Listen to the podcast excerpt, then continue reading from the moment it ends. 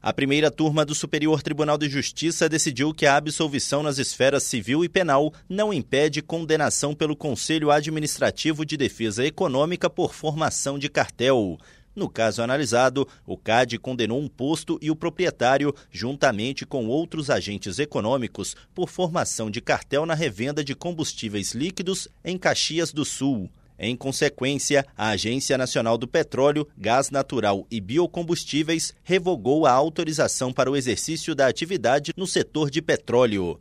Os condenados acionaram a justiça para anular as penalidades. Os juízos de primeira e segunda instâncias reconheceram a inviabilidade de a autarquia aplicar a condenação, tendo em vista que já houve coisa julgada pelos mesmos fatos nas esferas civil e penal por insuficiência de provas. No STJ, o colegiado da primeira turma determinou novo julgamento de apelação interposta pelo CAD contra a decisão judicial que anulou condenação feita pela autarquia federal.